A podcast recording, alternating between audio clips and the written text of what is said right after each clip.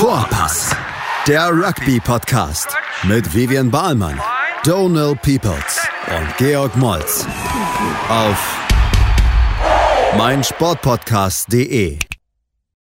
Hallo und herzlich willkommen. Vorpass Boys wieder am Start. Gucken halt mal, was am Six Nations Weekend los war mit Wales und Irland. Äh, anfangs natürlich gleich dann auch England, Schottland und ein Sonntagsspiel Italien, Frankreich. Big G, könntest du die Wochenende-Spiele überhaupt anschauen? Oder warst du irgendwo unterwegs? Ja, ich habe es dann doch geschafft, zu Hause alleine zu gucken, was aber auch okay war. Ähm, ich wollte es jetzt nicht jetzt zwingen, noch irgendwo ins Pub zu fahren, äh, um mich da vier Stunden hinzusetzen. Ja, bin ein bisschen überrascht, dass es in Norddeutschland irgendwie noch weniger Rugby gibt. Aber wo warst du überhaupt? Erzähl die, die Listeners zu Hause, wo du warst. Und Na, ich war in, in Good Old Niedersachsen zu Hause und war auch da beim Training am Donnerstag in Braunschweig. Dachte auch, es wird Six Nations werden geguckt in der Stadt. Es gibt auch zwei Irish Pubs da, die eins macht gar nicht, macht erst auf um 19 Uhr, das andere zeigt gar kein Rugby. Also man geht auch auf die Seite drauf so bei vielen Irish Pubs, so die schreiben gar nichts mehr auf die Seite drauf, sondern nur noch irgendein so Facebook-Link oder so, wo ein Post von vor zweieinhalb Jahren ist. Ja, aber gut, da sieht man halt den Stellenwert. Und ich wollte dann auch nicht unbedingt nach Hannover fahren und da mich alleine irgendwo ins Pub setzen und hoffen, dass irgendwer da mit mir guckt. Und die Leute, die ich da noch kenne, das ist auch schon zu lange her, wenn ich da jetzt irgendwie im Random schreiben würde. Naja, aber so hatte ich eine bessere Übersicht über Spiel über die Spiele. Mm. Mhm. Also hast einfach so alleine zu Hause geguckt, aber könntest halt zumindest in guter Qualität und mit gutem Kommentar dann quasi die Spiele genießen. Mehr oder weniger, genau. Top. Stand Sports kann ich immer empfehlen. Super. 31 zu 7 hat äh, Irland am Wochenende Samstag gewonnen im ersten Spiel. Ähm, wie fasst man das halt so zusammen? Wie, wie war es für dich? Ähm, Irland war schon Favorit, aber wie, wie hast du das Spiel wahrgenommen? Also ganz vorab würde ich sagen, für alle drei Spiele am Wochenende und auch für das, äh, die Runde 2 von vor zwei Wochen gilt, das war nicht das beste Rugby, was gespielt wurde. Ich bin, ah, was heißt, recht enttäuscht von der Qualität teilweise von allen Mannschaften durch die Bank und ähm, ja, Irland Wales also so ein Wales besser in der zweiten Halbzeit, hat versucht, den Breakdown zu attackieren. Ja, ich sehe große Zukunft für Wales, für die junge Mannschaft. Haben, ich glaube, das hast du geschrieben sogar, äh, Wales hat von den Fehlern von Irland profitiert oder versucht, was daraus zu machen, aber selber nichts auf die Reihe bekommen, wirklich. Ja, und Irland also so ein bisschen hatte ich das Gefühl, ist man ins Spiel reingegangen, naja, wir sind hier auch so weit oben und äh, sehr gut, aber oh, weiß nicht, da hatten so die letzten, haben so von Gang 5 in Gang 4 geschaltet. Hattest du das Gefühl, oder? Ja, was ist, wenn es runtergeschaltet Ach hm? so. Okay, was, wenn das Auto 6 Gänge hat? Auch dann schaltet man runter, also dann ist ja dieselbe Richtung. Ach so, okay, verstehe. Ähm, hm, schwierig zu beschreiben. Also ich habe das Spiel zwar geguckt, ich habe es noch nicht so eben komplett wieder geschaut. Ich kann es auch nicht so ganz beschreiben. Es war kein flüssiges Spiel auf jeden Fall. Die, die besten Szenen Langweilig. waren die 10, 15 Minuten nach der zweiten Halbzeit, wo Ball in Playtime auf jeden Fall sehr, sehr hoch war ohne Unterbrechung. Mhm. Das war relativ spannend. Äh, sonst waren eigentlich so kleinere Fehler und ähm, ja, was kann man sagen? Ja, Wales in, in der Verteidigung sehr gut, ähm, gut strukturiert eigentlich. Trotzdem kassieren die ähm, 31 Punkte. Das ist kein gutes Zeugnis und im Angriff war einfach null. Also, also nicht böse, aber die können halt froh sein über die sieben Punkte. Ähm, es war auf jeden Fall ein Strafversuch, ne? also quasi, das, das war schon richtig, aber so im Angriff hat Wales gar nicht angeboten ähm, was so ein bisschen mich überrascht hatte. Und das Ganze, was Scotland hat gesagt im Vorhinein zum Spiel und wie die halt so bestimmte Teile von Irland angreifen werden, habe ich, also ich habe es gar nicht gesehen. Tatsächlich, ich habe gar nicht so in irgendwie im Angriff irgendwie so ein großes System hat erkennen können. Ähm, wie ich gesagt hatte, ähm, hat Wales hat relativ deutlich von den Fehlern von Irland, also die unkonzentrierten Momenten oder ähm, Straftote und solches, hat profitiert. Letzten Endes hatte Irland zwei gelbe Karten und ich glaube, Wales hat wieder in der so ähm, Überzahl sozusagen nicht gut profitieren können. Also im Angriff war wirklich nichts zu erkennen, also kein System, kein großes Gefahr, was auch okay ist, weil die hat eher vielleicht eher so auf das äh, Verteidigung setzen wollen, hat da ein System hat zurechtlegen wollen und was man erkennen könnte, ist, die zwar fit waren, äh, die Jungs, ja. aber am Ende war der Tank komplett leer von einigen und, und diesen Versuch von ja. Irland kam dadurch, dass, dass Wales einfach komplett am Ende waren. Ähm, ja. Wenn man die ganze Zeit verteidigen muss und den Breakdown versucht zu verlangsamen und jeden, also ich meine, Tommy Raffel und Aaron Wainwright, hatte ich das Gefühl, haben richtig hart, richtig viel gearbeitet, wie wir es, glaube ich, auch vorausgesagt hatten. Aber wenn man das halt das gesamte Spiel über macht und ja. wenn man versucht, andauernd den Breakdown zu attackieren, dann ähm, ja. Äh, muss man da, also, also dann hinterlässt das irgendwann Spuren und das ist genauso, wie du sagst. Die Schwächen von Irland. Viel zu viele Penalties weggegeben, oder? Ja, also ähm, ist mir gar nicht so im Spiel bewusst geworden, habe ich jetzt auch in der Analyse danach ähm, gelesen. Und äh, wenn man das, wenn man dann auch noch die Penalties von den anderen drei Spielen sieht, dann ist das vielleicht, wenn man gegen eine viel bessere Mannschaft spielen würde, na, ne, die dann mehr punktet von den Standardsituationen, dann kann es auch, also was heißt ganz anders aus, ausgehen, aber dann wird Irland mehr unter Druck sein. Ne? Ähm, hm. Das war früher anders, oder? Nach der Joe oder in der Joe, Joe Schmidt-Ära oder danach immer viel Disziplin, wenig Penalties weggegeben und das ist jetzt so ein bisschen letzten drei Spiele ins Wanken gekommen. Wie das Lineout mhm. auch kurzzeitig. Mhm. Das Lineout war auf jeden Fall ein großes Problem. Ähm, die unsauberen Bälle, die rauskommen oder verlorene Bälle dort, ähm, hat auf jeden Fall keine Plattform angeboten und hm, ob es halt so ein Overthrow war oder ein Underlift, ähm, das, von, das ist halt immer so Zentimeter-Sachen. Aber grundsätzlich, ja, da hat das Timing und das gesamte Zusammenspiel nicht gepasst. Weiß nicht mit dem Disziplin. Ich glaube, es hat nicht so ein Riesenthema. Also ich, ich glaube, dass mhm. jeder einzelne Spieler kann vielleicht doch entscheiden, ob er doch nochmal vielleicht die Hände dran hat, etc. Ähm, Ach, Kiew wurde halt ein, zwei Mal wirklich bestraft ähm, und dann ein, zwei Mal hat er es gewonnen. Also ist immer so ein bisschen mal so, mal so. Ähm, das, das sehe ich halt nicht so schlimm. Ähm, was, was gut, also was so gut zu betonen war für Irland, ist der Impact von der Bank auf jeden Fall sehr stark. Ähm, sehr großer Impact gespürt. Auch jeder, der hat so einen anderen, so einen Winkel ähm, da mit reingebracht hat. Ähm, Ryan Baird zum Beispiel sehr stark zu betonen.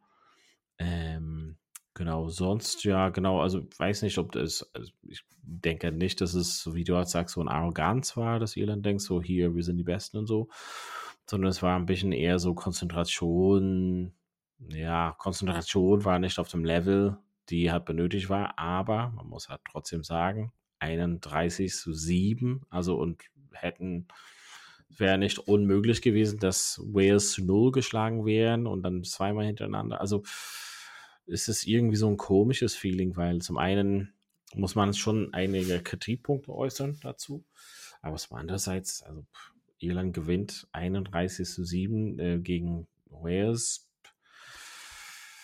Ja, ja das ich meine, Andy Farrell wird vielleicht nur nicht zufrieden sein, dass man vielleicht noch 10 Punkte, 15 Punkte auf der Strecke gelassen hat. Ich glaube, ja. er hat danach, nach der Pressekonferenz auch sowas äh, in der Richtung gesagt. Ne? Ähm, in Erwiderung auf Warren Gatlin, der sagt, ja, wir haben ja gut gespielt und so. Und er sagt so, äh, und es wäre einiges mehr möglich gewesen. Und ich glaube, darauf hat er geantwortet, naja, also ja, einiges mehr wäre möglich gewesen. Wir hätten eigentlich noch 10, 15 Punkte mehr machen können oder so. Oder sogar mehr machen müssen. Ja, glaube ich auch. Also, äh, also auch wenn man total diese Wales-Brille hat anzieht, was einige von unserem Umfeld halt äh, so haben, kann man halt nicht, also zeigt mal zumindest mehr als ein, zwei Gelegenheiten, wo Wales im Angriff was Besseres hatte machen können. Also ich sehe oder ich sah nicht die Gelegenheiten, wo Wales halt wirklich da groß zu Punkten kommen könnten. Und ja, also einige Spieler, also du hast ja Wainwright und Raphael hat vorgehoben, Dyer fand ich halt ganz gut trotzdem. Aber so im Großen und Ganzen, ja, das ist, ist Wales, also im Aufbau auf jeden Fall, so ein einige coole Spieler hat entdeckt, aber von dem Level, wo Irland gerade ist, sind sie ja wieder scoren. Das ist jetzt noch eine ganz andere Frage. Aber ich meine, wir sind, äh, ist, die Lions Tour ist nächstes Jahr und ehe man sich versieht, ist man wieder ähm, 12 bis 18 Monate bis zur nächsten Weltmeisterschaft raus. Und also, ich meine, wir reden jetzt im nächsten, im, das nächste Spiel ist England, worüber wir wahrscheinlich reden werden. Ähm, ich sehe für Wales immer noch auf ihrem Niveau sehr viel Potenzial. Im Vergleich vielleicht zu einer anderen Mannschaft, äh, über die wir jetzt reden. Oder? Hm, schwer zu sagen, so, ne? Also ich weiß halt nicht so groß, also ich kenne mich nicht so in Tiefen aus, was, was dazu nachkommt in Wales letzten Endes. Ähm, von, also ich meine, man hat schon einige junge Leute, ob sie sich wirklich etablieren werden, das ist so ein bisschen die Frage. Ähm, und was in den nächsten ein, zwei Jahren hat so nachrückt. Ähm, wir haben das schon oft schon angesprochen, das Club-Thema in Wales ist schon eine große Schwierigkeit. Ähm, ich finde, mit Gatlin als Coach sind die gut aufgestellt und grundsätzlich haben die, also können die auf jeden Fall ein gute 15 oder 23 zusammenstellen.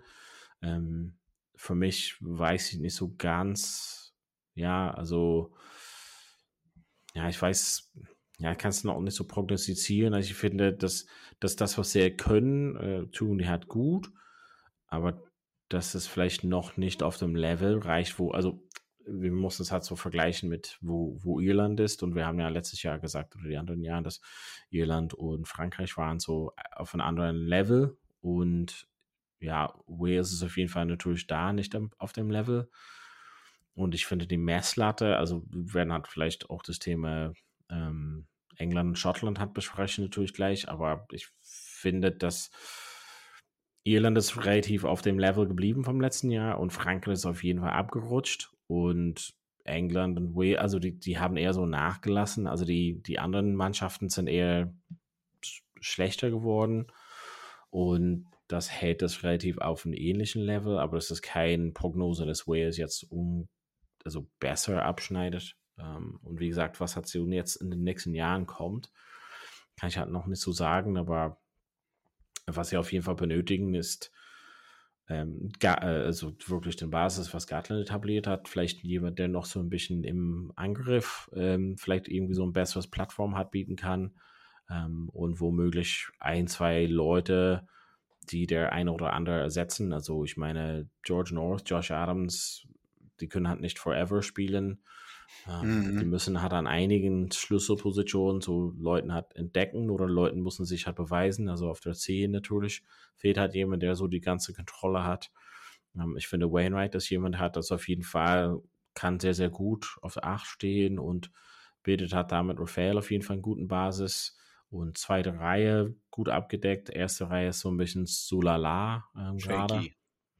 Ähm, und das so, so sonst, ja, also denen fehlt oder wir müssen es mal zeigen, dass die Leute, die da sind, irgendwie so auf den letzten, nächsten Level kommen. Ähm, ich, ich glaube, dass der Basis hat so da, aber es muss um einiges und vielleicht so jemand Attack-Coach-mäßig hat so reinkommen, ähm, weil ich glaube, da ist halt trotzdem aus den Leuten trotzdem mehr rauszuholen. Also ich, ich war halt überrascht, dass ja, also George North war relativ ruhig, quiet, ja. ähm, Nick Tompkins auch, Josh Adams wurde einmal überlaufen von Sheehan und danach, weiß nicht, war hat, ja, also, ja, Will Rowland zum Beispiel auf der Bank, also das ist irgendwie so nicht auf dem Level und teilweise ist das, dass vielleicht die Leute nicht da sind und teilweise das Ganze drumherum, aber die Karten stehen halt nicht so gut und es muss halt wirklich was nachgerückt werden. Also es müssen halt neue Leute gefunden werden für Schlüsselpositionen. Bin gespannt, welche. Ich glaube, die haben zwei oder drei Testspiele in Australien im, im, Sommer schon mal, was schon eine gute Probe, eine gute, ähm, eine gute Ding sein wird, eine gute Herausforderung. Ähm, ja. Trotzdem. Gesagt, ja, ich muss jetzt noch mal gucken, so das Spiel im Ganzen. Ich nee, es halt schwer. Bitte nicht. Nee, ich, ich kann es halt schwer entscheiden. Also irgendwie hatte ich das Gefühl, dass ja, so die, ja, Konzentration war einfach bei Irland irgendwie nicht so ganz da. Also irgendwie so clinical war es halt nicht. Und ähm, woran das genau liegt, kann ich auch nicht so sagen. Der, tatsächlich. Weil spielerisch waren die Leute halt schon da. Das stimmt wohl. So, jetzt Päuskin und dann machen wir gleich weiter, oder? So sieht's bis aus, gleich. kleine Maus. Also bis gleich, Bye. Teil 2 von Poppass. Herzlich willkommen Back. zurück. Das zweite Spiel war in Edinburgh, Schottland gegen England. Ich will halt irgendwie so ein bisschen dein, deine Gefühle dazu. Wir haben noch nicht so ins Detail darüber gesprochen gib mir so ein bisschen die Zusammenfassung von der ersten und zweiten Halbzeit. Also, was war so ein bisschen deine Zusammenfassung von, von dem Spiel von England, Schottland? Na, ich will gar nicht so auf erste und zweite Halbzeit eingehen. Also insgesamt kann ich sagen, also wo ich habe erwartet, dass Schottland gewinnt, das haben wir beide vorher gesagt. Mir haben Leute vorher geschrieben und mich gefragt, ob ich es ernst meine, dass Schottland gewinnt. Dann meine ich so, ja, so sehe ich das und wahrscheinlich 99 Prozent der Buchmacher sehen es genauso. Also es war so ein, sechs Versuche in drei Spielen jetzt gelegt, England.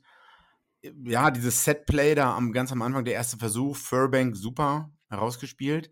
Alles andere also 24 Handling Errors, die in 22 Turnovers äh, resultiert haben, glaube ich, für England. Das ist so für mich die Statistik, die halt, die halt hängen bleibt. Und kein, wenig bis kein Plan, was man nach der zweiten, dritten Phase machen soll, vor allem in Open Play. Weiß ich nicht, wie man, wie es da weitergeht. Also, ich will nicht alles Steve Borswick anlasten und ich weiß auch nicht, ich meine, manche Sachen, der eine Versuch von Jörn van der Merwe ist glaube ich, direkt resultiert, weil George Ford den Ball in das Gesicht von George Furbank geworfen hat. Mm, aber da weiß ich nicht, was, was Steve Borswick da besser dann machen kann oder das Coaching-Team. Also es ist so ein, so ein Teil von, ja, die haben, sind nicht viel kreativ im Angriff, aber dann fabrizieren einige Leute auch auf dem Platz Sachen, wo ich sage, oh, weiß ich nicht, ob, mhm. ob das die Leute im Training noch fixen können. Ja, vielleicht bei, genau dem Beispiel so eher so eine Timing-Sache hat, ne? Das war wirklich, also der Pass, also ich habe es in den Highlights jetzt nochmal angeschaut, der Pass von Ford, das hat nicht besonders gut zum einen. Und das ja, Timing von Ford. Gesichtshöhe. Ja. Und ja, in, in Furbanks Verteidigung muss man sagen, Slade stand noch halb dazwischen und vielleicht hat er nicht ganz gesehen, wie der Ball kommt und so. Hm, ja. Weiß ich nicht. Also, ja.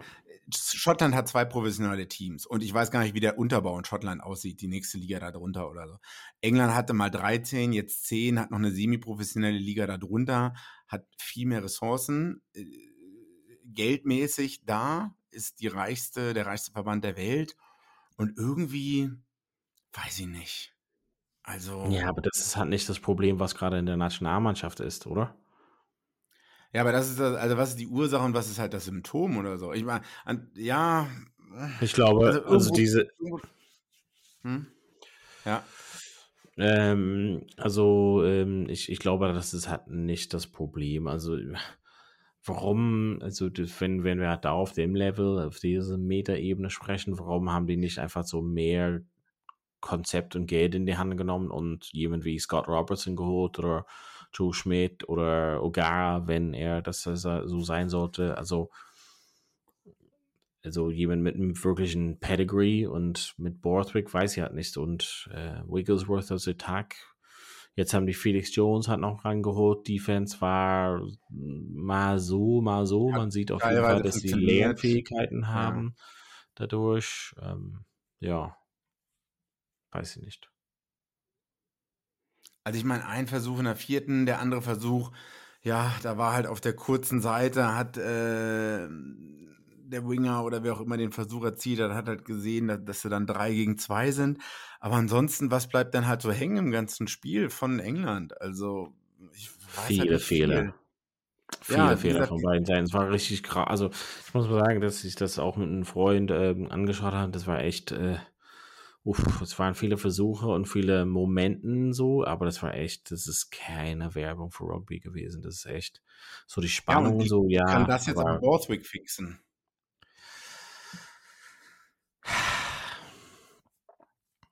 Also, sollte man noch nicht, was sie halt gemacht haben, war einfach so Chaos zu spielen. Also wirklich so, wir legen halt los für die Feuerwehr und wir schmeißen nicht die Bälle, ja. da nicht her, Tempo, Tempo, Tempo, Tempo, Tempo, aber so ein Konzept, also es war so wir spielen mit Tempo, okay, verstehe, aber Es war wild. Es war einfach wild. Und das hat natürlich Schottland mhm. ein bisschen überrascht, aber nachdem England so den ganzen Pulver verschossen hat mit wir sind wild, danach war so, okay, ja, genau. Jetzt. Verstehe ich halt ja. nicht so ganz. Also das mir blieb so ein Rätsel, okay, nachdem dieses Pressure, Pressure, Pressure, also der erste Versuch kam von diesen Option, Option, noch eine Option, noch ein Pass, noch eine Option, fand ich super und dann den Kontaktpunkten Pressure, Pressure, Pressure und äh, hat wirklich viele Fehler von den Schotten erzeugt ähm, und das war gut, aber das lässt da halt so nach und dann war es halt so ein bisschen so, ja, so ein bisschen dieses, ja, die Abstimmungsfehler oder Abstimmungsschwierigkeiten. Ja. Und das ja, kann Steve Warfield machen. Also Steve Warfield haftet auf meiner Meinung nach dafür, wie die Verteidigung und wie der Angriff wirklich als Gesamtheit funktioniert. Also hat natürlich Coaches dran, die das einzeln als Bereich hat zu nehmen. Aber es waren Abstimmungsfehler in der Verteidigung, waren Abstimmungsfehler in dem Angriff. Dieser eine Versuch von ähm, von Van der Werfe, wo ähm, Hugh Jones halt einfach durchbricht. Das ist hat First Phase, also erste Phase. Also eigentlich müsste ja, da der Verteidigung ja, sitzen. Genau. Total einfach. Also das ja. ist halt irgendwas, was wir auf unserem Level in Rugby in Deutschland hat sehen wurden.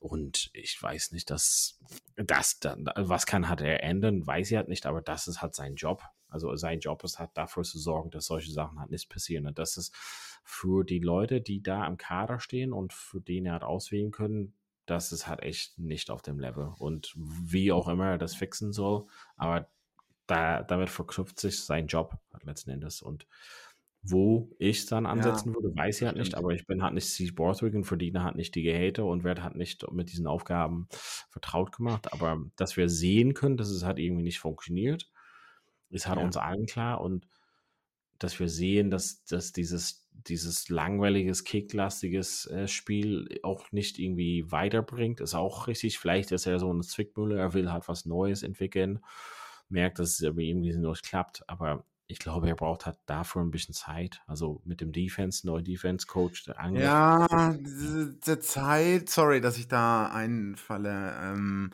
ich meine, es sind jetzt 40, also Zeit, letztes Jahr könnte man das noch wirklich als Ausrede nehmen als er neu reingekommen ist und dann innerhalb weniger Wochen Six Nations fertig sein musste. Irgendwann läuft die Zeit halt auch mal ab. Und äh, BBC hat es, glaube ich, gesagt, also letztes Jahr zum selben Zeitpunkt drei Spiele absolviert, elf Versuche gelegt. Dieses Jahr drei Spiele absolviert. Wie viele Versuche hat England jetzt gelegt? Sechs. Also, hm, weiß nicht, ob man da also wie viel Zeit, was sollen. Gut, Ollie Lawrence ist halt, ich weiß nicht, ob Ollie Lawrence und Henry Slade so viel miteinander zusammengespielt haben. Ich glaube fast noch nie. Oder zumindest noch nicht gestartet. Ähm, aber woanders geht es ja auch. Also Cameron Redpath kommt rein und es funktioniert ja trotzdem noch irgendwie. Also, da weiß ich nicht mit der Abstimmung, ob man da sagen kann, ja, also, also die, die Kernfrage ist, sind es die Spieler oder ist es das Coaching-Team? Oder ist es ein Mix aus beidem? Weiß ich nicht. Mhm. Was ist dein Lösungsvorschlag? Ja, die Zeit zurückdrehen und schon mal ein paar andere Leute ähm, zur Weltmeisterschaft mitnehmen. Generell irgendwie, also das hat jetzt nicht so viel mit dem Angriffsspiel zu tun, aber Dan Cole ist bestimmt ein super Typ, saß beim Finale 2019 auf der Bank. Ich weiß nicht, ob der jetzt immer noch starten muss. Ich kann mich halt nur daran erinnern, Eddie Jones 2017 irgendwie die Südafrika-Tour und davor oder danach gab es irgendwie so einen Umbruch oder so. Äh, Dylan Hartley raus, ein paar andere Leute raus und hier versucht man immer noch so ein bisschen am Alten irgendwie festzuhalten und will irgendwie ein paar neue Leute reinbringen, aber dann geht man doch zu George Ford wieder zurück und Marco, jetzt nicht in dem Spiel, aber dann hat Marcus Smith auch nie so richtig gespielt. Das ist halt bei Schottland anders. Also du hast halt deine 10, 12, 13 Kombinationen, die eigentlich jetzt gut eingespielt ist und auch gut sitzt. Ja, also ich will ja, ich will hier nicht England haten äh, oder drüber herziehen. Ich will ja gute Spiele sehen. Also ich will, dass Frankreich performt, England performt, Wales performt, ne? Aber ja. also wie du sagst, das ganze Wochenende, ich weiß nicht, die Spiele vor zwei Wochen waren für das, was wir erwarten könnten, weder da gut noch hier gut. Ja, also grundsätzlich äh, war ich, also lass uns einfach zusammenfassen, ich war halt so ein bisschen enttäuscht von der Qualität. Ähm, genau ja, phasenweise coole Sachen. Ich meine, ich, also Versuch von Van der Merwe unfassbar geil, also der eine auf jeden Fall. Aber von wo kam das? Von alles, alle aus dem Nichts, fast alle. Also gut, das ja. eine war vom, vom Scrum irgendwie, aber wie du sagst, First Phase dafür Verteidigung, Katastrophe. Also. Ja, das ist einfach so irgendwie so, also äh, es hat irgendwie so wirkt, auf jeden Fall aus, aus meiner Sicht so sehr arrogant als ihre, das ja. sagen, aber es ist irgendwie so eine andere Klasse, so, und das haben wir ja bei Frankreich gesagt, aber wenn wir halt gleich über das Frankreich, äh, Italien, also die, der, wie die abgerutscht dann sind, weil das Level, also das hat leider. Ja, allein schon, allein schon das ein Spiel mit ähm, ne, was äh, so, so phasenweise oder halbzeitmäßig so ist irgendwie so warum ist es halt nicht möglich bei Leuten, die das auf dem, also das ist schwierig jetzt Kritik, aber warum ist es halt nicht möglich für Leute, die auf dem Level professionell Rugby spielen, dass sie halt nicht den Level hochhalten können? Und wir haben ja über Irland gesprochen, dass sie so ein bisschen Konzentration nachgelassen haben, trotzdem 31 zu 7 gegen Wales und gewonnen haben und jetzt in das Spiel England, Schottland, das war irgendwie so, ja, es wie wir, als ob sie abgesprochen haben, wir würfeln einfach jedes Mal, wer Ballbesitz hat und wer halt irgendwie die Leitung nimmt und wer mhm. irgendwie so das mhm. Momentum hat nimmt und jedes Mal machen wir Schnick, Schnack, Schnuck neu oder so. Also qualitätsmäßig, also wie oft haben wir irgendwelche Gedränge gesehen und das ist auch, also jetzt ohne arrogant zu wirken, das ist nicht die Qualität von Rugby, die wir auch gerne als Fans gucken. Und ich habe mich gefreut auf das Spiel, weil ich dachte so, das wird auf jeden Fall ein Kracher sein. Und es war am Kracher im Sinne von, ja, viele Punkte und so, aber es war nicht so, wow, das sind halt zwei Top-Mannschaften. Das waren zwei Mannschaften, die auf einem ähnlichen Level sind und es ist nicht ein Top-Level. Punkt. Okay, jetzt wollen wir mal, jetzt wollte ich gerade sagen, nicht so negativ sein und zum Positiven kommen. Oh, ja, also stimme ich vollkommen zu. Wie gesagt, das, was ich am Anfang gesagt habe, ähm, kann ich hier nur noch mal wiederholen. Ah, äh, zumindest, ich meine, das Positive, was man sehen muss, dass es doch irgendwie emotional war, im Sinne von, naja, Wales hat, also Wales-Irland, da Wales kam nochmal zurück Anfang der zweiten Halbzeit, hier war es auch noch so semi-spannend. Weißt du? Oh. Also, ja, sie, sie ist schon gerade einfach nur Statistiken von Six Nations selber. Handling Errors England 25. 25, 25, nicht sogar 24, ja. Turnovers conceded 22. Mhm. Ja, ja, ja, ja. Total Passes von England 147. Also ich meine, pff, ja. Pff. Sorry, ich habe dich unterbrochen. Nee, nee, nee, nee, alles gut. Ähm, gut, das schieben wir jetzt beiseite. Es ist so, wie es ist. England zu Hause gegen Irland. Das ist, glaube ich, das nächste, oder? Dann machen wir dann in der Preview ausführlich. Gut, aber kommen wir nochmal zum letzten Spiel. Aber man muss auf jeden Fall, also wir, wir sind ein bisschen so leichter vorbeigegangen, aber man muss hat Van mehr auf, auf jeden Fall aussichten. Also drei, drei Dinge, trotzdem muss man halt erstmal legen. Ne? Also, und Im dieser eine Versuch. Typ, unglaublich. Wo er ein Slade noch vorbeikommt, das dachte ich, das ist nicht wahr, oder? Also, ja. wo er halt in Earl halt rumgeht, aber Slade fasst ihn, also ich weiß nicht, kriegt er überhaupt einen Finger dran? So gerade so vielleicht. Mm, ja, so halb, wenn überhaupt. Aber lässt ihn halt stehen. Ja. Ja. Du ist es. So ist es. Italien und Frankreich spielen ein Unentschieden, obwohl auf jeden Fall so ein bisschen Drama am Ende. Es hätte anders sein können, müssen, sollen, oder? Ja, fangen wir mal noch mal viel weiter vorne an. Also erstmal, ich weiß nicht, oh, das hört sich jetzt vielleicht schräg an, aber mein Gewinner an dem Wochenende ist Italiens Defensive, auch wenn das jetzt gegen ein schwächeres Frankreich war. Trotzdem, die haben immer noch 60 zu 7 bei der Weltmeisterschaft verloren. Gut, waren noch andere Mannschaften, andere Coaches teilweise. Aber trotzdem, dass Italien sich so reinhängt, ich meine, niemand, ja. ich habe gesehen, was die Leute getippt haben. Jeder ja. dachte, das war ein formschwaches Frankreich die letzten Tage und die werden, also wir haben alle gedacht, plus 20 Punkte oder, oder sonst wie viel. Deswegen bin ich eigentlich ja, weiß nicht, positiv überrascht. Ich meine, ja, das, ich meine, Frankreich kann froh sein, dass sie überhaupt in Schottland so gewonnen haben mit dem Versuch am Ende, dass auch der Versuch hier gezählt hat und dass der Kick nicht nochmal wiederholt wurde. Also bevor wir jetzt über Spiel reden, eigentlich müsste Frankreich hier in der idealen Welt viel weniger Punkte haben in der Six Nations Tabelle. Aber kommen wir nochmal zum Spiel. Ähm, oder? Ja, also rote Karte hat auf jeden Fall einen großen Einfluss auf das Spiel, war für mich auf jeden Fall unter den jetzigen Bedingungen rote Karte und ich glaube, das hat einen relativ großen Impact. Also man hat gesehen, dass, dass ähm, Frankreich auf jeden Fall nicht so gut klargekommen ist im Unterzahl, hat schon einiges trotzdem versucht, aber hat gemerkt, dass sie einfach diesen einen Mann zu wenig hatten, oft ähm, Pano hat auf jeden Fall sein Bestes gegeben, irgendwie mhm. alles rauszuholen, aber allein schon er war irgendwie, man hat gesehen, dass er erstmal so irgendwie so sehr frustriert wirkte. Hm, irgendwie das Genuss hat irgendwie nicht mehr an sein Gesicht zu erkennen war vom Spielen. Ähm, ja, ich weiß halt nicht, also irgendwie so, du hast ja gesagt, Italien hängt sich ran in der Verteidigung, 178 Tackles, ähm, ist auf jeden Fall eine Leistung über das ganze Spiel. Ähm, ja, ähm, der Nummer 8 von, bom, bom, bom, von Exeter, ähm, Vincent, ähm, mhm. Hat ein ziemlich gutes Spiel geliefert, fand ich. Ähm, war auf jeden Fall in viele Sachen involviert. Ähm, äh, Manocello war richtig krass, richtig stark, fand ich. Capozzo hat versucht, sich auf jeden Fall gut einzubinden. Was ich halt nicht verstanden habe, ist, wenn ich Italiens Coach wäre, warum kriegen die den Ball einfach nicht ofters in den Händen von zum Beispiel ja. Ioani?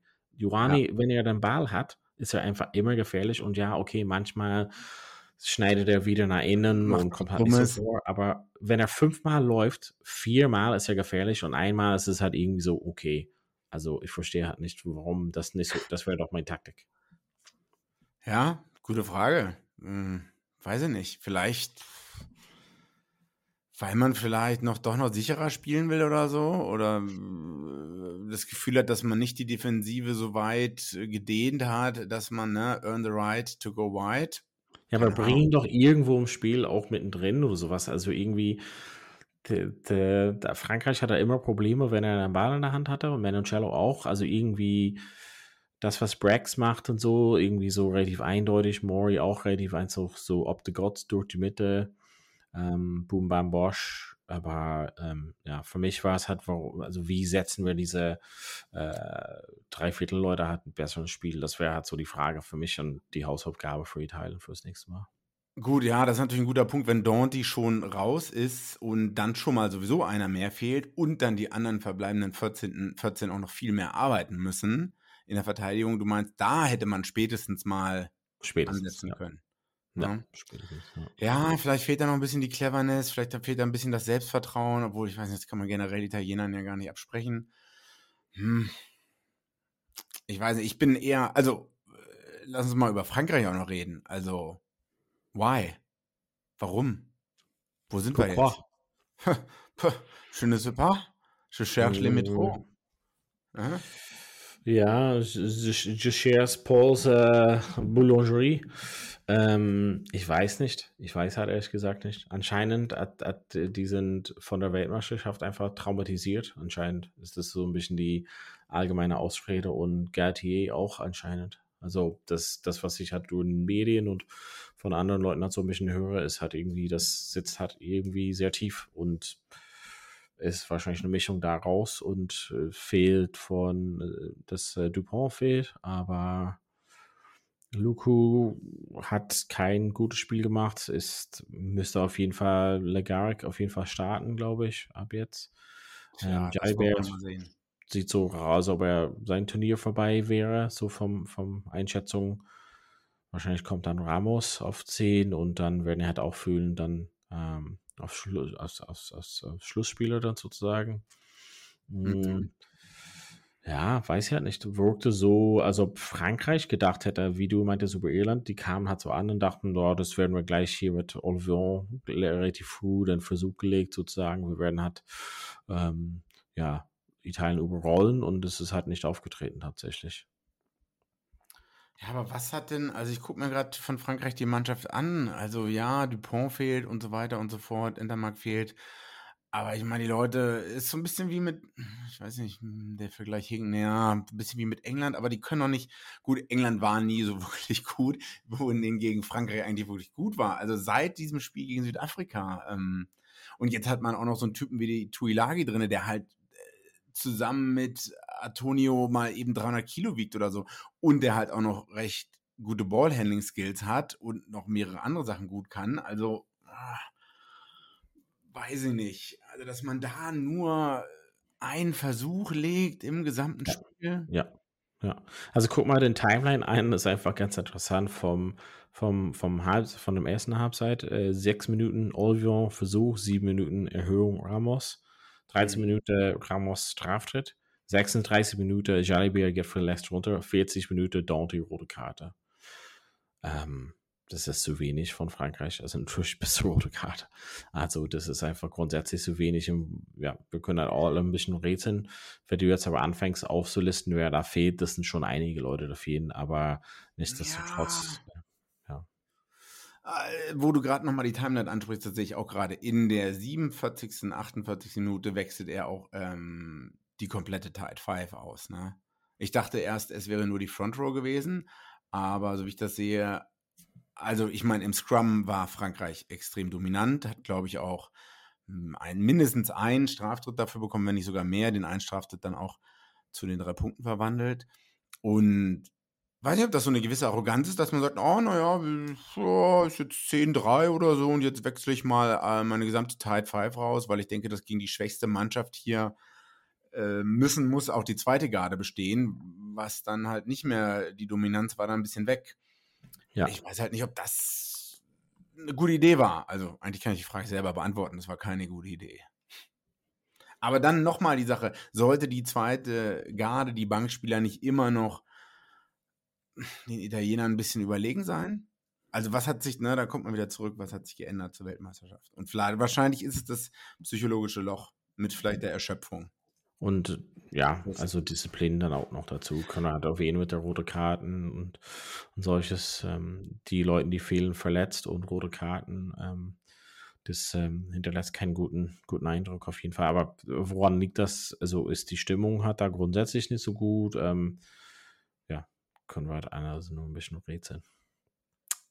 Zum, zum Abschluss, also ähm, Italien auf jeden Fall relativ stark, wie du auch gesagt hast, in der Verteidigung, aber zum Abschluss ähm, hätten die es da mit dem Straftritt gewinnen können. Wie, wie hast du das Ganze wahrgenommen? Also, sie haben relativ gut gefeiert, dass sie einen Straftritt bekommen, aber Ja. danach war es halt äh, ja, doch nicht so wie erwartet, dass es gleich drei Punkte sein wird. Äh, also irgendjemand ist ja vor, also du darfst einen Penalty-Kick ja nicht chasen, irgendwer ist angelaufen und äh, nicht nur das, ich glaube im Hintergrund waren auch noch Ball, äh, äh, Wasserträger oder Ja, so das war angelaufen. Und nachdem er das den Pfosten betrifft, hat, also wenn du es im Video nochmal guckst, Mhm. der Ball trifft den Pfosten und der Wasserträger ähm, steht einfach an demselben Fleck, also bewegt sich nicht. Also wenn, an, wenn Frankreich da wieder angreifen würde, so nach innen, dann steht einfach daran, will halt mitspielen oder also was ist quasi seine Aufgabe da? Ich glaube, was halt echt blöd gelaufen ist, dass wirklich in dem Moment oder in dem gleichen Zeitfenster, wo der Typ Chase dann der Ball runterfällt. Und ich glaube, wenn man neue Regeln einführt, wie diese Shot Clock oder was auch immer das für neue Regeln sind, du kannst nicht, oder ich meine, die Leute, die das einführen und auch nicht wir, du kannst nicht über jede x-beliebige Situation, du kannst nicht über tausend verschiedene Situationen nachdenken, die passieren könnten und die dann ins Regelbuch schreiben. Deswegen gibt es ja jedes Jahr, stellen alle möglichen Verbände Anträge, um irgendwas zu ähm, klären. Ja, wenn man dann mal auf die World, äh, World Rugby Seite oder World Referee Seite geht. Aber das ist keine neue Regel, wo, worauf willst du hinaus jetzt gerade? Nein, keine neue. Du meinst, Du naja, kannst aber halt der, keinen Straftritt äh, blocken. Also, ja, aber ich glaube, der Ref hatte das Pech oder Italien hatte das Pech, dass in dem Augenblick auch der Ball runtergefallen ist, oder nicht? nee, Also- der Ball fällt halt runter und dann versucht er halt zu denkt, ach, der fällt halt runter, ich kann jetzt loslaufen. Weil, warum auch immer. Also, oder denkst du, dass der Ah. Ball fällt runter und dann läuft er halt los? Ja, aber da, ja, okay. Ich glaube, äh, worauf ich eigentlich hinaus will, ist halt, dass, Ja. dass der Referee äh, in der Situation vielleicht ein bisschen überfordert war mit der gesamten Situation. Mhm. Maybe. Aber ich Also- meine, das sind so, so, so einige Sachen. Also zum einen wäre das satirisch eine Wiederholung und zum anderen, was hat der Wasserträger da zu suchen? Also Ja. es ist halt keine Unter Spielunterbrechung. Da ist das Spiel live, also er darf eigentlich nicht da sein, grundsätzlich. Zum einen das und zum anderen, er chillt sein Basis die ganze Zeit. Genau, also um das nochmal äh, zu verdeutlichen, was ich sagen wollte, ich glaube, wenn der Ball umfällt, darfst du eigentlich nicht, fängt die Shotclock nicht nochmal bei, bei Null an, oder? Nee, natürlich nicht. Genau, Aber und du darfst darauf dann hat da er wieder aufheben geachtet. und aufstehen, wenn der Wind, wenn es vom Wind halt umweht, hast du noch die Zeit, das wieder hinzustellen. Das macht er auch, ja, aber Genau, und deswegen hat der Ref nicht darauf geachtet, oder er hat das vielleicht nicht so wahrgenommen, dass der Typ da schon chased. Darauf so. wollte ich hinaus. Vielleicht so. ist nur eine Vermutung. Also, weil du denkst halt so, also wenn du als Ref da stehst und dann guckst halt, ah ja, äh, der Ball fliegt um, ja, jetzt trotzdem, es hat sich halt nichts geändert und hat das vielleicht nicht mehr so aktiv wahrgenommen, dass da äh, der Typ versucht hat zu chasen oder nicht. so, Und dann, ja. dann noch so ein bisschen diese, naja, Paralysis, also wenn man so ein bisschen paralysiert ist und keine Entscheidung mehr trifft, das ist das, was Wayne Barnes 2007 eigentlich mal gesagt hat, oder nicht gesagt hat, aber wenn man Ja. jung und unerfahren ist und an solchen Drucksituationen, dass man dann Okay. gar keine Entscheidung mehr treffen will oder treffen kann, ähm, weil der Druck so groß ist. Und ich glaube, das war so Okay. eine Situation. okay. Ja. Ich, man ist vielleicht auch davon ausgegangen, dass das Spiel nicht so knapp werden würde. Ja, so, verstehe. Ja, ich finde es auch trotzdem, äh, ja, also grundsätzlich bei so einem Spiel finde ich irgendwie merkwürdig, dass es einen Schiedsrichter gibt, der kein Französisch kann. Zumindest so, ne? Also, also das, das war immer so, so, Aber so das wieso sollte es in dem Spiel dann, äh, soll es dann einen Schiedsrichter geben, der Italienisch können muss? Ja, auch gerne. Aber es gibt halt Schiedsrichter, die englischen Schiedsrichter, die auch auf jeden Fall Französisch können, zumindest. Ja, also aber dann hätte ja. Bitte?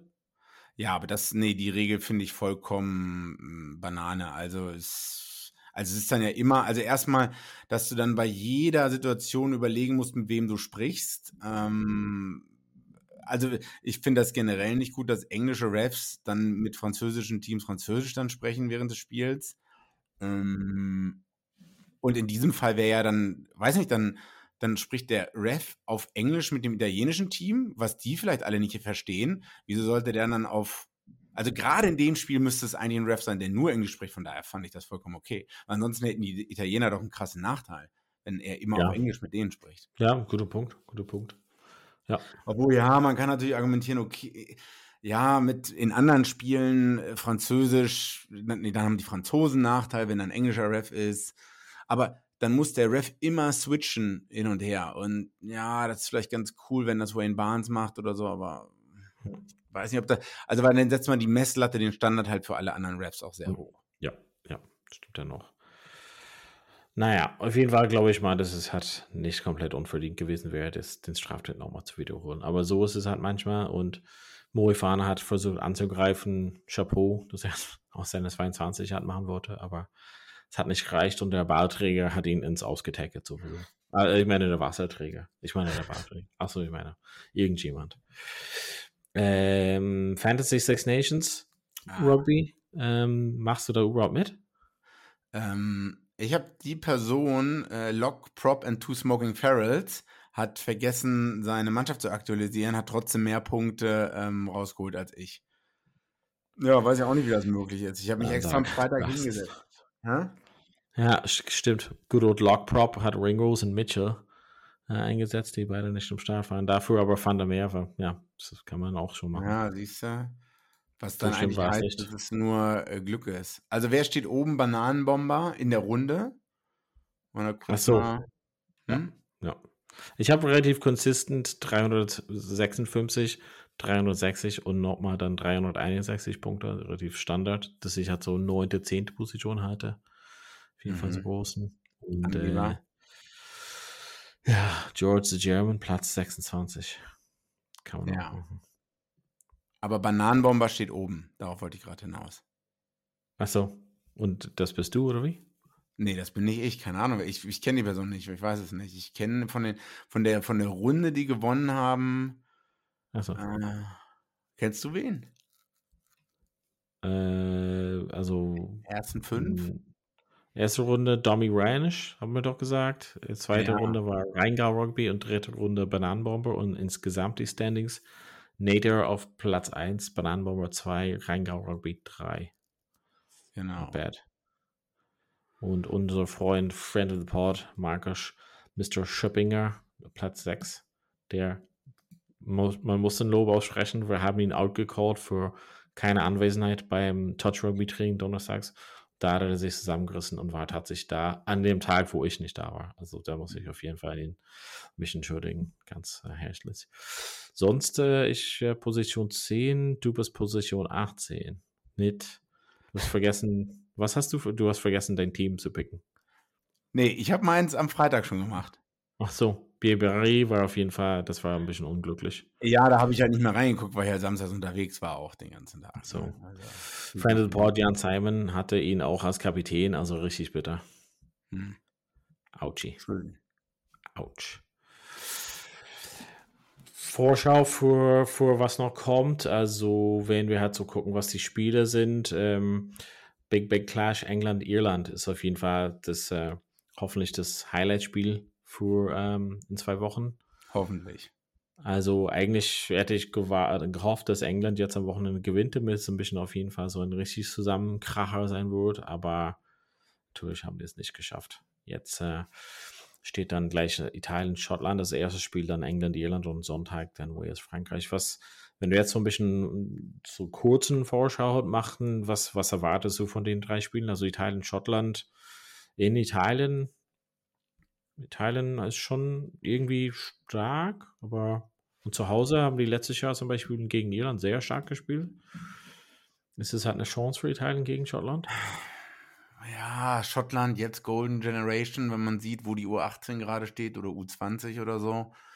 Ähm, ich weiß nicht, was da in ein paar Jahren nachkommen wird. Deswegen muss Schottland, also für die ist es schon eine Enttäuschung, dass man gegen Frankreich verloren hat. Das ist ein Must-Win hier eigentlich, weil einfacher wird es danach nicht, ähm, wenn man danach nämlich in Irland antritt. Ja, ich meine, eigentlich äh, auf dem Papier sind die Schotten vorne, aber sie dürfen sie nicht unterschätzen, denke ich. Hm. Oder Ich England, Irland? In England? Was, was denkst du da? Also dieser Motivationsfaktor Twickenham, von dem alle immer reden und man kann das halt auch hochreden die ganze Zeit und hochjubeln. Die Engländer können sich irgendwas einreden. Also äh, liegt auch wieder an Irland, wenn die nicht mit dem Kopf da sind oder auf sich irgendwelche Spielchen da einlassen. Ich meine, wenn die einfach nur ihren Schuh runterspielen, dann sehe ich da gar keine Chance für England. Also, sage ich ganz ehrlich. Wales, Frankreich. Ich weiß nicht, Not gegen Elend? Hm. Da würde ich jetzt sagen, Wales gewinnt zu Hause. Hm. Ja auch das Gefühl, ja, dass sie es so ein bisschen so zusammenkriegen. Dronty wird gesperrt sein, denke ich bestimmt, oder? Ja, und Zwei einige, Spiele. also Jalibert ist auf jeden Fall, sieht so aus, ob es so raus ist, auf jeden Fall, ja. Weil danach spielt Wales gegen Italien und ich meine, das ist jetzt noch so ein bisschen Redemption Time, sage ich mal so. Und Ja, ja, ja. ich meine, man muss halt die zweite Halbzeit vom Schottland-Spiel nehmen, man muss die erste Halbzeit vom England-Spiel nehmen, von Wales, ähm, soweit ich mich dran erinnern kann. Ja, und dann kann man auf jeden Fall Frankreich in der Verfassung zu Hause schlagen. Ich meine, für die Franzosen auswärts, mh, ausverkauftes Principality-Stadion. Ja, ich würde put your money where your mouth is. Ich würde da auf Wales setzen. Gut, vielleicht ändert meine Meinung auch in anderthalb Wochen. Mal gucken. Mhm. Und du? Mal gespannt. Ist alles genauso. Mm, Also, wenn Italien so ein bisschen so anknüpfen kann an den, an den Power von jetzt vom Wochenende, könnte es auf jeden Fall ein spannendes Spiel werden in Italien. Ähm, ähm, weiß nicht, Schottland ist aber auch in einem relativ guten Lauf und die sind bestimmt sehr traurig, dass sie es halt wirklich nicht gegen Frankreich bis nach Hause bringen könnten. Ähm, dann hätten wir wirklich über ein anderes Six Nations Turnier äh, sprechen können. Ähm, ja, England, Irland, also eigentlich Irland Favorit, trotzdem auswärts schwierig. Also England muss sich irgendwie zusammenraffen, aber Irland wird die auf jeden Fall gut unter Druck stellen wollen. Ähm, mal gucken, ob die doch andere Leute wirklich so ein bisschen in der Mannschaft reinholen bei England. Und ähm, ja, tendenziell trotzdem typisch auf Irland dort und Wales, Frankreich, ja, glaube ich, hat Wales, also ja, Frankreich ist irgendwie so ein bisschen, das habe ich woanders gelesen oder gehört, das ein bisschen erinnert mich an der Zeit so nach 2010, wo die so nach und nach so irgendwie so abgerutscht sind, ist irgendwie so ein Mhm. bisschen eingetunkt und der Chaos hat wieder und ähm, vielleicht nach der äh, WM zu Hause, ja, vielleicht denken die Spieler so, hm, vielleicht sind die eher so wieder auf die Clubmannschaften heiß und weniger auf die Nationalmannschaft, weiß ich ja nicht. Und, Das äh, kann natürlich sein, ja. Wales, ähm, ja, haben einige gute Performances geliefert, irgendwie auf das gesamte 80 Minuten noch nicht. Ähm, wie gesagt, es fehlt für mich einfach am Angriff irgendwas. Ähm, Bigger fehlt halt auf jeden Fall dort, glaube ich mal. Also vielleicht ja. ist es zu früh gewesen für ihn, so Ein Jahr hätte man gehen. Vielleicht, noch, vielleicht sogar zwei. Ja. Ja, das, das ähm, wäre vielleicht irgendwie so ihn in, in ergänzen mit jemand anderes äh, als junge, durchkommende. Ähm, vielleicht ist es einfach ein Jahr zu früh gewesen, weil ich glaube, die brauchen so einen Lenker und Denker hat dort in der Mannschaft und 9 und 10 gerade klappt es halt nicht so groß. Und Sturm sind die halt nicht stark genug. Deshalb, es könnte, wenn es halt auf ein sturmlastiges Spiel ist, auf in die Karten von Frankreich spielen. Ein Sturm von Wales war nicht so Bombe. Ähm, aber ich glaube, zu Hause werden die gut motiviert sein. Und ich glaube, Wales könnte halt, also hier auf jeden Fall ein spannendes Spiel machen. Sehe ich schon, dass sie halt die Nase kurz vorhaben könnten. Wollen wir mal hoffen. In der Tat. Sonst aus der Rugby-Welt noch äh, News von dir? Du hast nochmal diesen internationalen Touch. Super Rugby hat angefangen. Achso, äh, Defense Optional Super Rugby? Äh, ja, aber ja, kann, kann man sagen, was man drüber will. Ähm, Dass sie einfach gar keinen Bock haben nach Verteidigen? Ja, man, dem ja, will ich natürlich entgegenhalten, dass die halt viel schneller sind. Ähm, und ich meine, zwei Südhemisphäre-Teams standen im Finale der Weltmeisterschaft, das darf man nicht vergessen. Auch wenn Südafrika jetzt nichts unbedingt mehr mit Super Rugby zu tun hat. Autsch. Oh, ja, Shots feiert. Shots feiert. Äh, Chiefs Crusaders, Chiefs haben gewonnen, ganz knapp. Und, Krasses Spiel. Ja.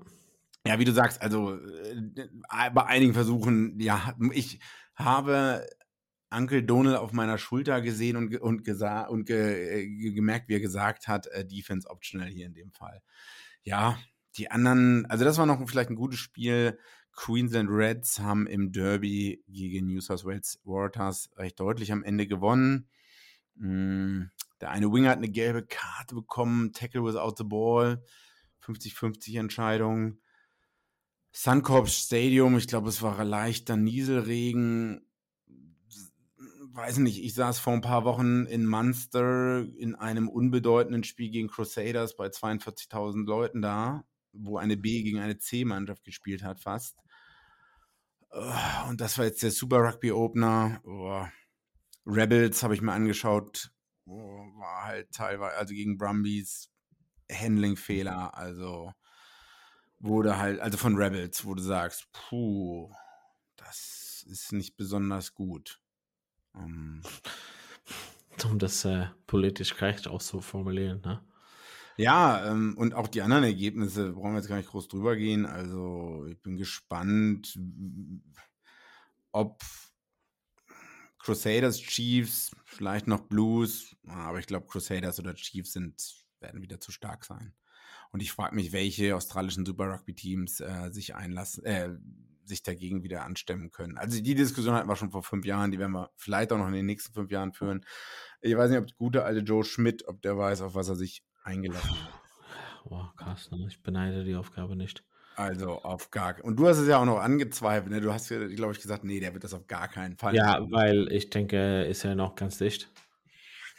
Ja, und das, also wenn ich, ja, kannst halt nur mit dem Material arbeiten, was du hast. Ja. Aber vielleicht sind wir auch zu negativ. Also wir, wir sind wir sowieso. Also du sowieso, aber ja. ja. Hm. Gut. Johnny Negative. Johnny Negative nennen wir dich in den anderen Gruppen. Mhm. Sind wir mal gespannt. Ja, Super Rugby kann man auf jeden Fall anschauen. Also sehr cool. Vielleicht sollte Wales jemand aus der Angriffs-Coaching-Team äh, da rausholen. Wäre halt auf jeden Fall gut, diese Zusammenbindung zu haben. Ähm, ja. Was gibt es sonst noch? Ja, Vancouver Sevens waren und Dupont hm, hat zum ersten. Mal gespielt. Wer nicht gespielt hat, was mir jetzt gerade einfällt, Michael Hooper, oder? Oder hat der gespielt? Ich habe nur so Highlights von Day One gesehen, tatsächlich. Äh, weil in Perth, was ja jetzt auch schon wieder ein Monat her ist oder so, da hieß es halt noch, er ist verletzt und er ist nicht so weit. Ach so. Keine Ahnung. Äh, Dupont hat auf jeden Fall, ich glaube, es war es gegen Irland. Hm, weiß ich nicht mehr genau. Schönen Versuch, entscheidenden Versuch, glaube ich, gelegt, Scrum aufgenommen und direkt gescored. Also wurde, glaube ich, auch mega abgefeiert mit Plakaten in der Stadt und so, ne? Dupont, welcome hier, bla bla bla. Und man hat schon den Hype gemerkt, den ein einzelner Spieler dann den doch äh, machen kann, beziehungsweise haben kann. Hm. nur zuschauermäßig, also als ich irgendwie eingeschaltet habe, dachte ich mir auch so, oh, da sind nicht ganz so viele Leute im Stadion. Weiß ich nicht. Dann habe ich irgendwo noch gesehen, ja, man hat hier tausende von Schülern Tickets gegeben und so. Ist halt schon irgendwie cool. Wäre halt cool, wenn da tausende Schüler sind, denen man Tickets gibt und dann zusätzlich noch andere Zuschauer. Aber das ist wieder Johnny Negative, der hier durchkommt. Johnny. Hm. Okay. Ja. Ich glaube, jetzt am Wochenende ist Rugby Europe, ne? Deutschland in Belgien. Ja. Und die anderen Spiele werden auch ausgespielt. Portugal hat gegen England A irgendwie mit 90 oh, zu 5 ja. verloren. Ja, ja, Wobei ich nicht weiß, welche portugiesische Mannschaft auf dem Platz stand. Das war diese, also so in Anführungszeichen so eine Entwicklungsmannschaft, also keine, der bei groß bei der WM war. Von Portugal. Ja. Ja, dann ist es halt. Ich weiß nicht, ob das so viel hilft, aber naja. Ja, ansonsten, weiß ich nicht, habe ich glaube ich nichts mehr. Okay, dann machen wir heute Schluss, weil die Braut nach Hause muss. Und okay.